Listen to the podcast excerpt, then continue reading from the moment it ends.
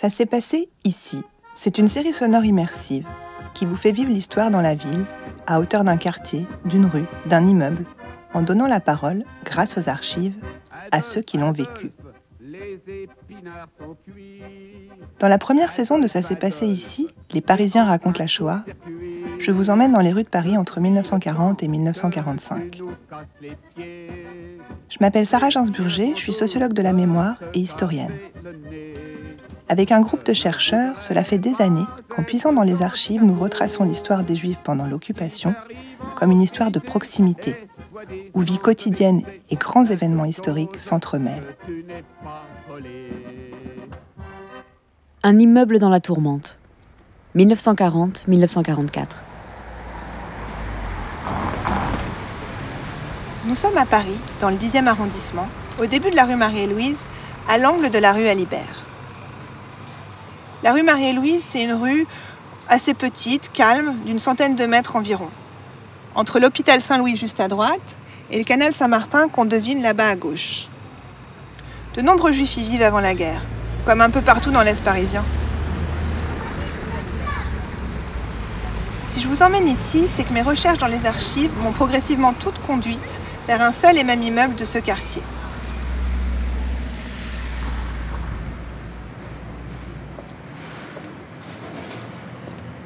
Partir de 1940, la vie ici change profondément. Pendant toute la guerre, un immeuble en particulier va vivre presque quotidiennement au rythme de la Shoah.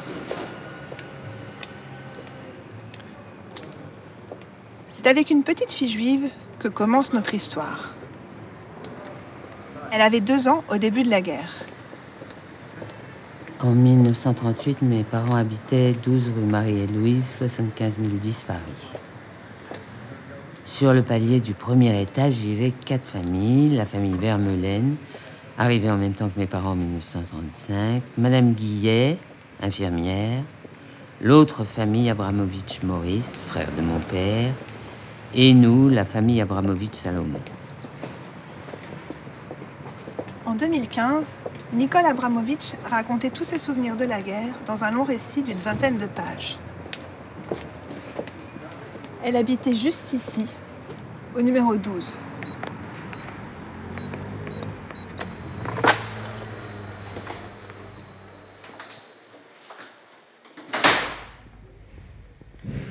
On arrive dans un long couloir assez étroit.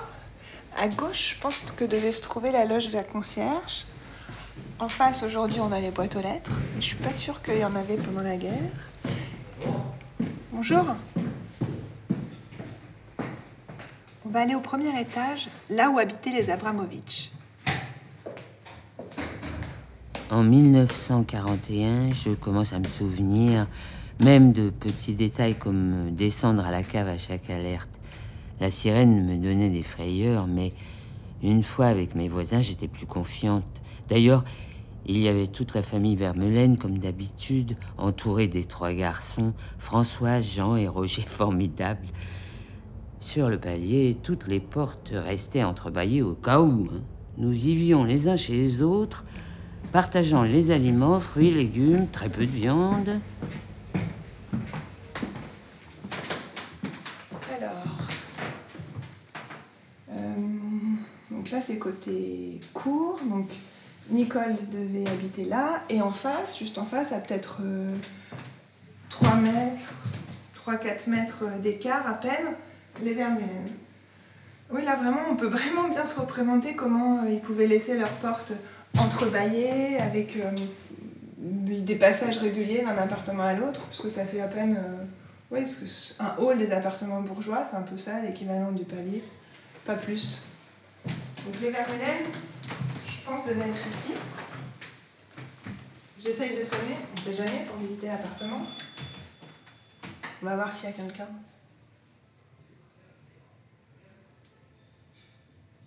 Non, apparemment, il n'y a personne aujourd'hui.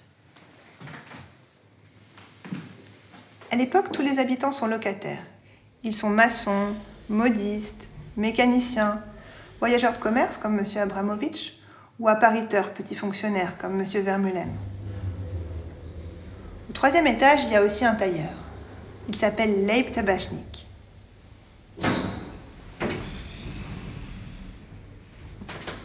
Leib Tabachnik vit ici depuis 1933 avec sa femme Hélène. Elle est polonaise comme lui. Ils ont un fils Roger qui a 6 ans.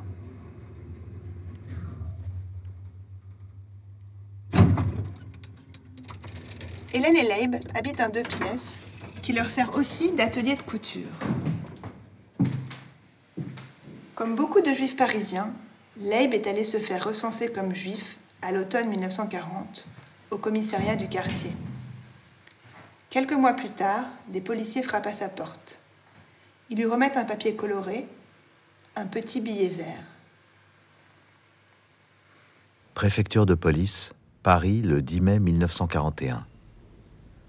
Monsieur Leib Tabajnik est invité à se présenter en personne, accompagné d'un membre de sa famille ou d'un ami, le 14 mai 1941 à 7 h du matin, 33 rue de la Grange aux pour examen de sa situation.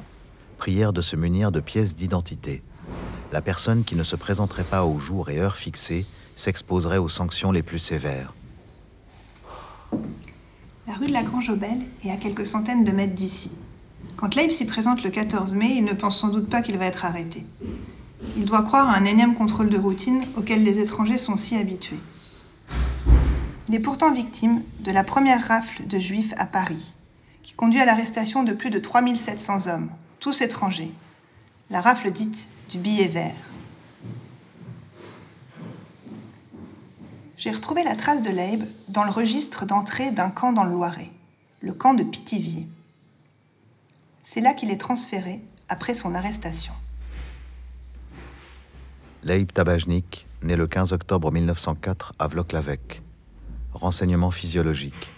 Cheveux grisonnants, yeux bleus, front vertical, nez rectiligne, visage rond, taille 1m72, vêtu d'un chandail marron et d'un pantalon bleu, coiffé d'un béret, chaussé de brodequins.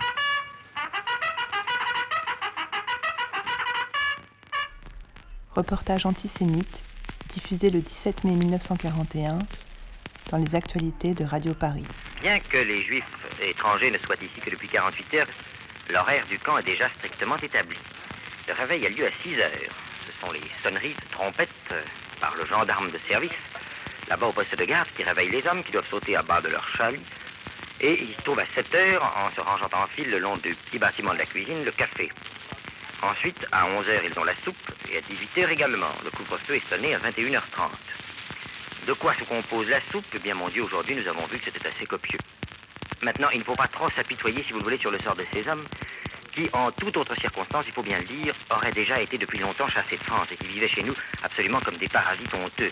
C'était là vraiment le ramassis de tous les métèques échappés des ghettos d'Europe centrale et qui grouillaient comme une sorte de cour des miracles dans Paris, se livrant à leur buddy commerce et qui maintenant se trouve rassemblée ici. Et je vous assure que c'est une mesure de salubrité publique qui a été prise enfin en France occupée, alors qu'elle avait déjà été prise depuis plusieurs mois en France non occupée.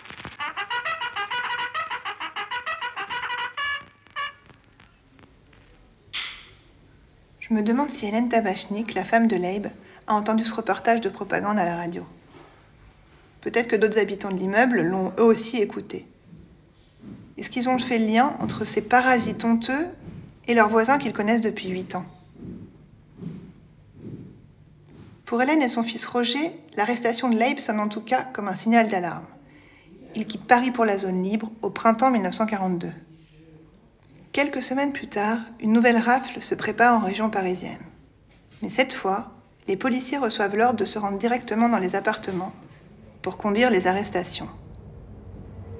Un jour de 1942, un officier de la police, appelé Hirondelle, gendarme qui circulait la nuit à vélo, qui demeurait dans l'immeuble en face de chez nous, est allé chez notre boulanger, M. Thomas, à deux portes de chez nous, pour le prévenir, tel quel. Va dire à Teyoud qu'il y aura une rafle vers le 16 ou 17 juillet. Faites ce que vous pouvez, mais vite. C'est à ce moment-là que M. et Mme Vermelaine ont décidé de s'occuper de notre cas. Ils ont formé une chaîne de solidarité très efficace et très rapide. Monsieur Thomas, le boulanger, acceptait de prendre une grande partie des meubles dans le sous-sol de la boulangerie. tout comme monsieur et madame euh, Vial, les Bougnat, marchands de charbon, qui se trouvaient en dessous de notre appartement qui donnait sur une cour. Dans les registres du commerce, j'ai vu en effet que monsieur Vial, le marchand de charbon, a une boutique et un dépôt au rez-de-chaussée, et que la boulangerie du numéro 16 appartient bien à monsieur Thomas. Mais je n'ai pas réussi à identifier le policier qui l'a prévenu de la rafle. J'en ai trouvé plusieurs. Ça pourrait être Georges Adam qui habite au numéro 11 ou Auguste Vetter qui vit au numéro 13. Après cette mauvaise nouvelle, monsieur et madame Vermelaine ont décidé de me prendre définitivement chez eux. Ils avaient trois fils et je dormais dans un endroit bien arrangé dans la chambre en dessous de leur lit. Je voyais mes parents un peu dans la journée quand tout était calme. Le jour fatidique arrivait de plus en plus vite. Nous avons été dans l'anxiété de voir venir la milice sans savoir ce qui se passerait à leur arrivée. Nous n'avions aucune nouvelle. Nous nous sommes cloîtrés pendant quelques jours. Après, des voisins sont venus voir monsieur et madame Vermelaine pour leur expliquer ce qui s'était passé en donnant des détails affreux sur la rafle du Veldiv. Après ce drame, nous redoublions de vigilance. Je résidais encore plus dans la famille Vermelaine et mes parents venaient nous rejoindre plus souvent. Les Abramovitch ont trouvé refuge chez les Vermelaine. Ils ont eu très peur. Mais en réalité, ils n'étaient pas vraiment menacés. Ils étaient français, et l'arabe du Veldiv visait seulement les juifs étrangers et apatrides. Les 16 et 17 juillet 1942, 13 000 personnes sont arrêtées, dont plus de 4 000 enfants.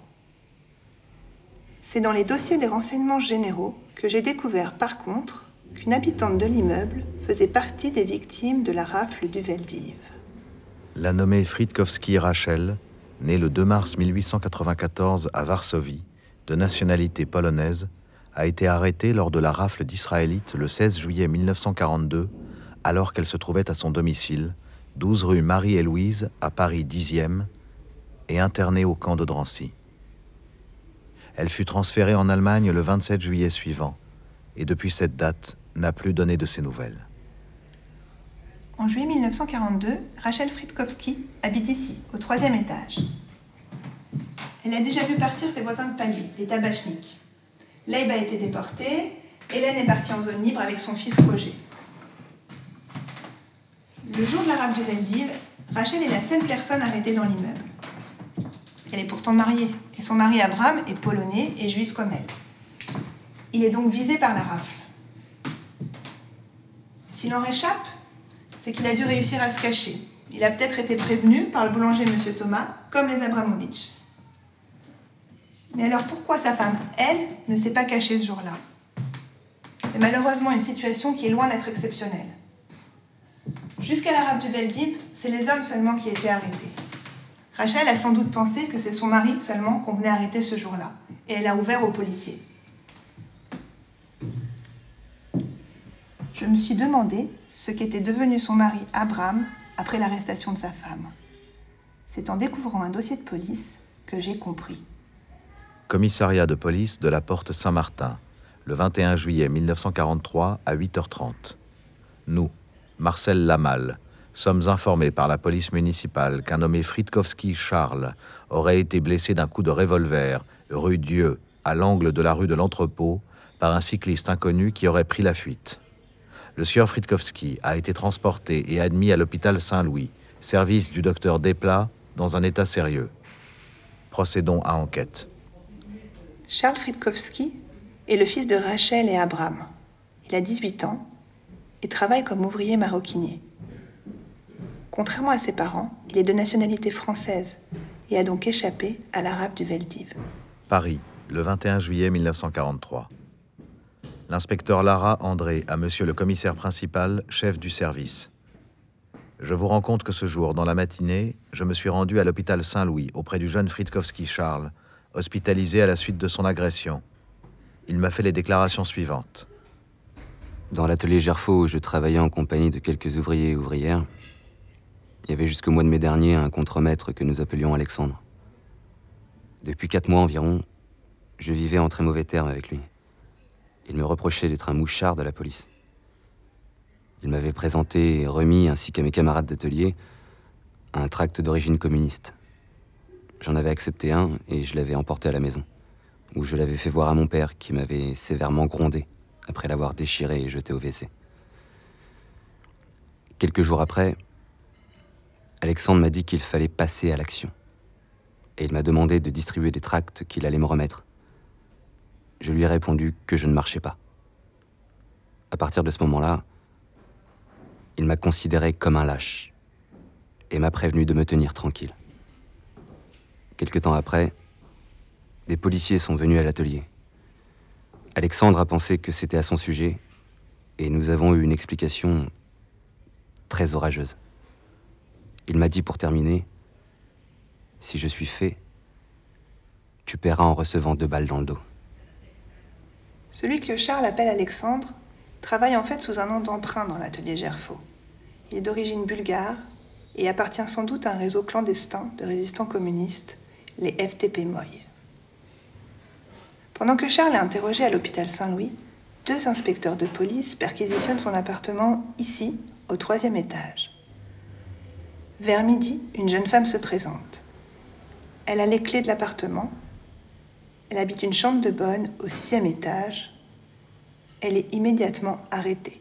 Interrogatoire de la nommée Soubibourg Catherine. J'ai fait la connaissance de Charles, que vous me dites s'appeler Fritkowski, il y a plusieurs années lorsqu'il a aménagé 12 rue Marie et Louise. Nous n'avions que des relations de bon voisinage. Jamais il n'est monté chez moi et je ne suis jamais entrée chez lui. Il y a un mois environ, le père de Charles, qui était recherché en tant qu'israélite, a loué au sixième étage une chambre sous le nom d'un de ses amis. J'avais avec lui les mêmes relations qu'avec son fils. Ce matin, à 8 heures, le père de Charles m'a appris que son fils venait d'être blessé d'un coup de feu dans le dos et qu'il ignorait le motif de cette agression. Vers 11h50, le père de Charles m'a donné les clés en me demandant d'aller lui chercher un réveil dans le logement de son fils. Je m'y suis rendue et c'est là que j'ai été arrêtée. À la suite des déclarations de la nommée Soubibourg, avons chargé les inspecteurs de notre service de procéder à l'arrestation du père de Charles Fritkowski. Et le 22 juillet, constatons qu'est mis à notre disposition le nommé Fritkowski Abraham, né le 6 juillet 1891 à Varsovie, Pologne, marié, un enfant, de nationalité polonaise et de race juive, domicilié 12 rue Marie-et-Louise. Être pris tenait parfois à pas grand-chose. Ici, il y a une histoire de réveil. C'est donc là, au sixième étage, que Abraham Fritkowski était caché lorsque les policiers l'ont trouvé. Il devait habiter dans une de ses chambres de bonne. Sur le même palier, Odette Der habite ici, à gauche, dans une autre de ses chambres, juste derrière cette porte. Son mari Daniel est prisonnier de guerre en Allemagne depuis juin 1940. Peut-être qu'un sentiment anti-allemand a conduit les locataires du 6e à une forme de bienveillance à l'égard d'Abraham Fritkowski quand il a trouvé refuge ici. Odette Der ne retrouvera, elle, son mari qu'en 1945.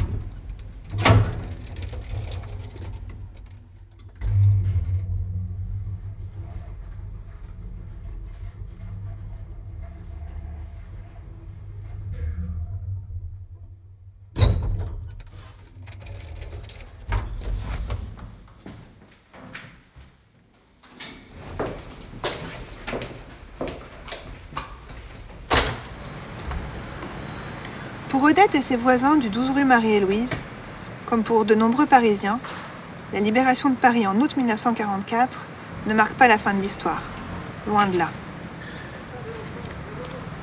Dans le prochain épisode, nous serons de retour dans l'immeuble sous les bombardements du printemps 1944 avec Nicole Abramovitch.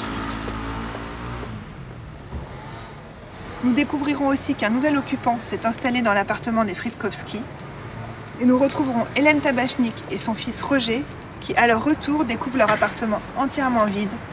Il a été pillé par les Allemands. L'histoire des Parisiens pendant la Shoah se prolonge bien au-delà de la guerre.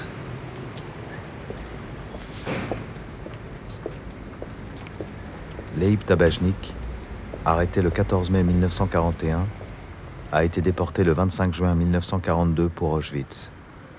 Rachel Fritkowski, arrêtée le 16 juillet 1942, a été déportée le 27 juillet suivant pour Auschwitz. Son mari, Abraham Fritkowski, arrêté le 22 juillet 1943, a été déporté neuf jours plus tard pour Auschwitz. Aucun des trois n'est revenu.